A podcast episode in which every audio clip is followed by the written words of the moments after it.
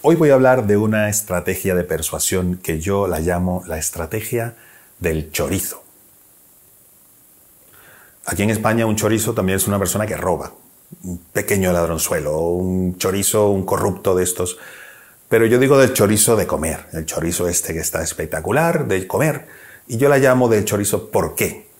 Porque lo mismo, dicho de una manera, puede ser muchísimo más persuasiva que dicho de otra manera. Fíjate, si yo te digo, este chorizo espectacular tiene un 10% de grasa, solo un 10% de grasa.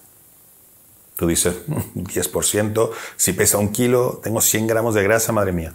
Pero ¿qué pasa? ¿Qué pasa si yo te digo, este chorizo es 90% libre de grasa?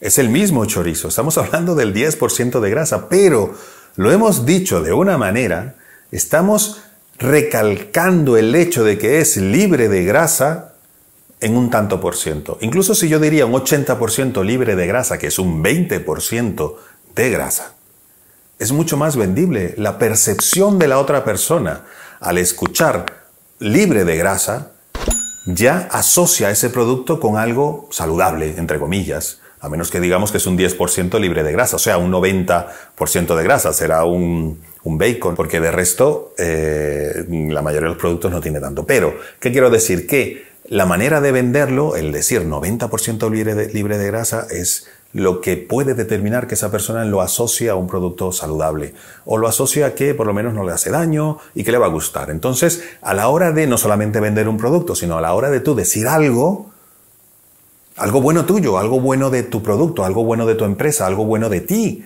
para convencer a otra persona, para, para incluso para ligar con otra persona y tener una relación personal. ¿Qué es importante? Que apliques este sistema para vender tu idea muchísimo mejor y que la percepción, la percepción de la otra persona sea muy positiva. Entonces, no digas tengo un 10% de grasa, di soy libre de grasa en un 90%. Por supuesto, no solo en grasa, sino en cualquier cosa tuya que quieras venderle a la otra persona, cualquiera.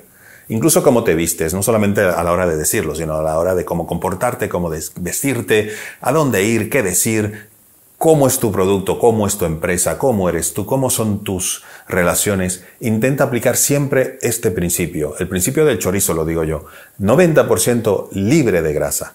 Recuérdate, si te ha gustado este pequeño truquito de cómo persuadir, sígueme porque vienen muchísimos más y dale a la campanita para que YouTube, a la campanita, para que YouTube te avise cada vez que publique un vídeo. Si me sigues por Instagram, nada.